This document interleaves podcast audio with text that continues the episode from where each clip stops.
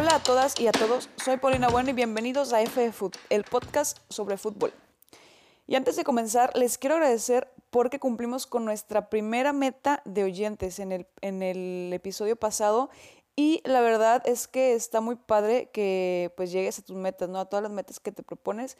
Y pues eso es gracias a ustedes. De verdad, muchas gracias por escucharme y ser parte de esta comunidad. Ahora sí, vamos a dar comienzo con este segundo episodio en donde hablaremos sobre los estándares sociales que vivimos las mujeres dentro del deporte.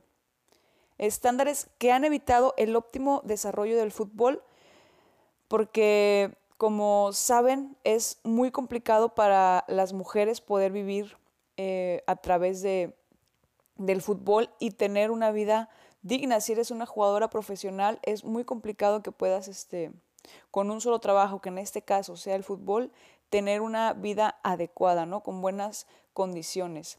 Y hablar de las barreras sociales y de los prejuicios nos va a ayudar a entender de dónde viene esa falta de oportunidades para nosotras las mujeres.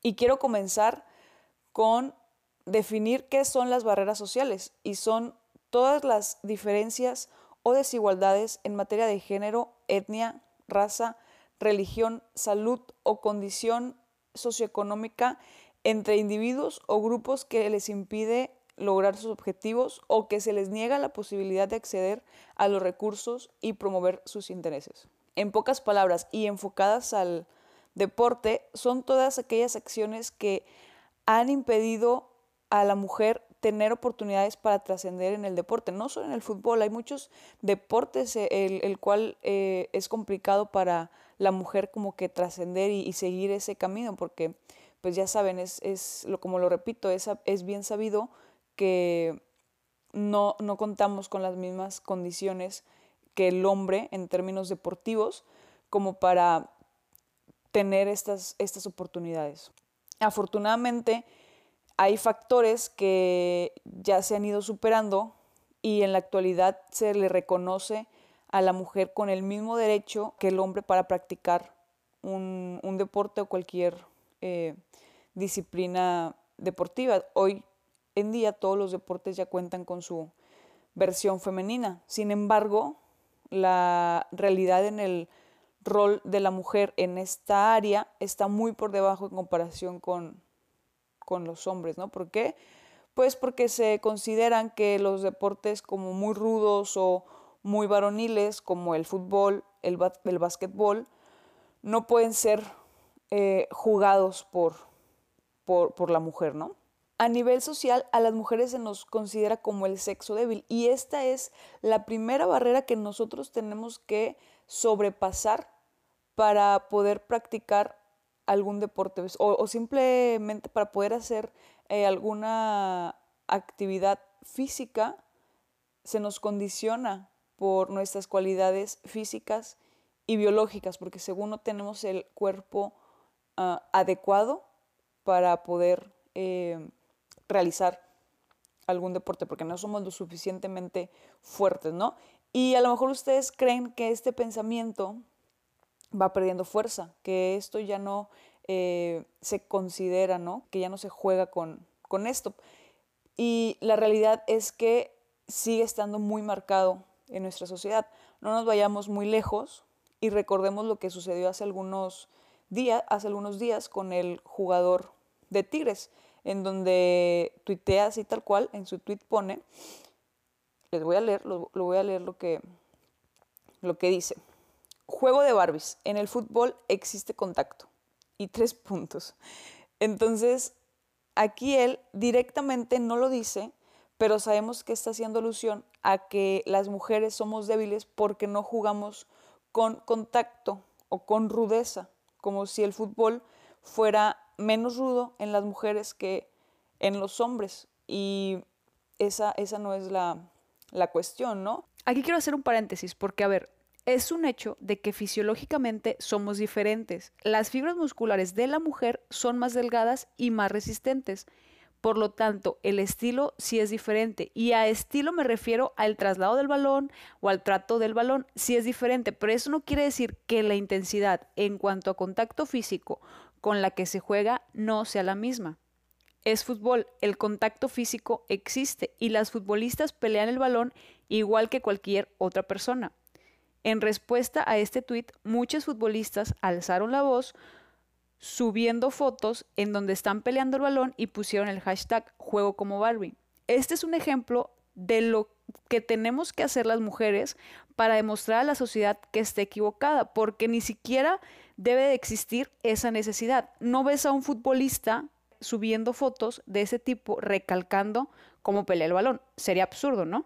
Y pues bueno, muchos van a decir que esta expresión no necesariamente la usan como para referirse a las mujeres, sino como algo normal para decir que no estás jugando a una alta intensidad. Y justo ese es el problema, que normalizamos esta expresión que se usa para denigrar a la mujer para ofender a los hombres, como es el caso de este jugador, ¿no? Este prejuicio y todos los prejuicios que tocaremos tienen raíces históricas.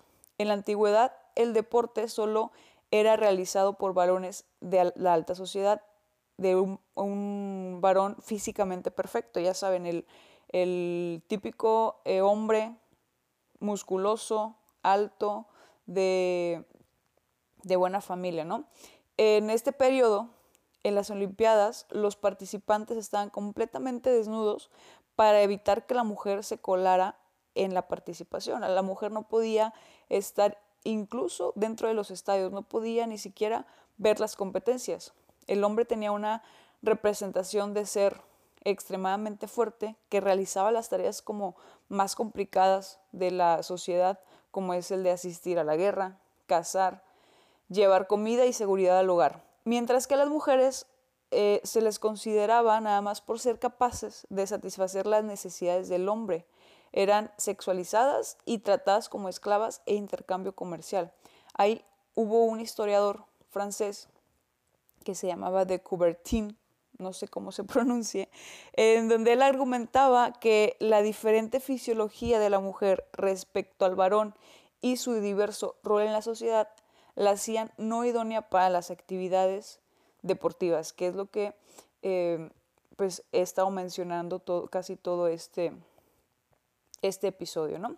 Cuando se da inicio a las Olimpiadas modernas que se basan en las Olimpiadas antiguas, las mujeres tampoco podían participar. Al inicio de estas Olimpiadas no podían participar. Pero con el paso del tiempo, la mujer va ganando terreno. Después de 114 años de las primeras Olimpiadas, se llegó a una participación casi igualitaria con 45% de participación por parte de las mujeres. Fue la primera vez en, la, en las Olimpiadas del 2012, fue la primera vez que la mujer compite en todas las categorías, pero el hecho de que haya esa apertura de participación no quiere decir que las condiciones y las oportunidades para la mujer avancen a la par de esta, de esta apertura, ¿no? Eso no, no da pie, más bien, eso da pie a que apenas se le empiece como a ver a la mujer igual que al hombre, ¿no? Está comprobado que en etapas infantiles todos somos iguales. Incluso hay un estudio que menciona en donde hay un, un momento de nuestra infancia en donde la mujer es más fuerte y más hábil que el hombre. Entonces, con esto llegamos a la conclusión que este tipo de diálogo de no querer que las mujeres realicen deporte porque físicamente no tenemos las cualidades necesarias es una gran excusa para truncar el camino deportivo de muchas mujeres en nuestro país y en el mundo. Estoy casi segura que todos conocemos a alguna mujer en su familia o en su, en su sociedad, en su entorno, que se le prohíbe practicar actividad física por ser algo rudo o pesado, ¿no? Que se le prohibió en su tiempo. Podemos hacer tal vez un ejercicio en su familia, en donde le pregunten a las mujeres más grandes, tal vez sus abuelitas o bisabuelitas, que, cómo era el deporte en su, en su, etapa, en su etapa de jóvenes, cómo era eh, la actividad física y si ellas alguna vez pensaron en practicar deporte y si sí, cuáles fueron las complicaciones y si no, o, sí, pero no las este, dejaban jugar porque era, era esto, ¿no? Y dentro de este primer prejuicio también entran los estándares de belleza y las orientaciones sexuales, pues se le consideraba a las deportistas, sobre todo a las que jugamos fútbol, como marimachas o machorras o lesbianas o este, esta expresión que me da mucha gracia, pero de verdad la he este, escuchado, que les decían hombres con peluca, o sea, en donde usaban eh, estos términos para referirse a, a las mujeres como hombres solamente porque jugaban fútbol. y esto es debido a, los estándares que existe eh, de belleza que existe en nuestra sociedad. ¿Por qué? Porque según la mujer debe ser tierna, delicada, servicial y otros objetivos que catalogan a una mujer como una mujer perfecta, ¿no? Pero pues ya sabemos que esto está fuera de la realidad. Nuestra, nuestro carácter y preferencias sexuales no tienen que ver con el fútbol. Por el hecho de jugar fútbol, por estar en contacto con muchas mujeres, no, no, va a cambiar nuestra orientación sexual, eso no tiene nada que ver. El tener ese tipo de etiquetas en nuestra sociedad no solo ha evitado el desarrollo del deporte femenino, sino que ha evitado también nuestra evolución como seres humanos. Somos los seres humanos somos tan complejos que no podemos etiquetarnos solamente en en dos géneros o solamente en tener dos orientaciones sexuales. Tenemos que dejar de tener miedo de salirnos como de esa caja que nos impide, que nos impone la, sociedad. Y lo mismo pasa con los deportes que son catalogados como deportes femeninos, como, no sé, por ejemplo, la, la gimnasia, en donde si eres hombre, pues no puedes practicar gimnasia porque te vas a convertir en, en homosexual. No, no vamos a negar que no existen lesbianas en el fútbol, porque sí hay lesbianas, pero las hay como en cualquier otro deporte o en cualquier otra área de, oportunidad. Tampoco vamos a negar que no existen homosexuales eh, o personas de la comunidad LGBT más en el, en el fútbol. Eh, yo no conozco un caso en donde un futbolista mexicano haya salido del closet. Y no lo hay por el miedo a cómo reaccione la, la sociedad. Nuestro comportamiento y desenvolvimiento ante la sociedad es de acuerdo a las decisiones que tomamos en la vida y que esas decisiones no están ligadas a el deporte. Dejemos de seguir negando el acceso a las pocas oportunidades que las mujeres tienen para desarrollarse en el deporte. No cerremos al deporte en una sola caja, porque lo único que hacemos es negar el acceso a una herramienta que puede ayudar a convertirnos en mejores personas o incluso en una mejor sociedad. Y con esto cerramos esta primera parte de este tema sobre las barreras sociales. Todavía nos falta hablar de desigualdad en salarios de, maternidad, pero considero que son temas muy extensos que tomé la decisión de hacerlo por, por separado, así es que lo estaremos tocando en los próximos episodios. Y antes de que te vayas, ya por último, para despedirnos, quiero pedirte un favor, quiero que me que sigas conmigo y me ayudes a compartir el episodio con dos personas que crees que les va a gustar este tema. A esas primeras dos personas que se te viene a la mente, con eso, la verdad, estarías ayudando muchísimo a que esta comunidad siga creciendo. Y pues muchas gracias por llegar hasta aquí. En la descripción te dejo mis redes sociales para que podamos seguir en contacto. Nos vemos la próxima.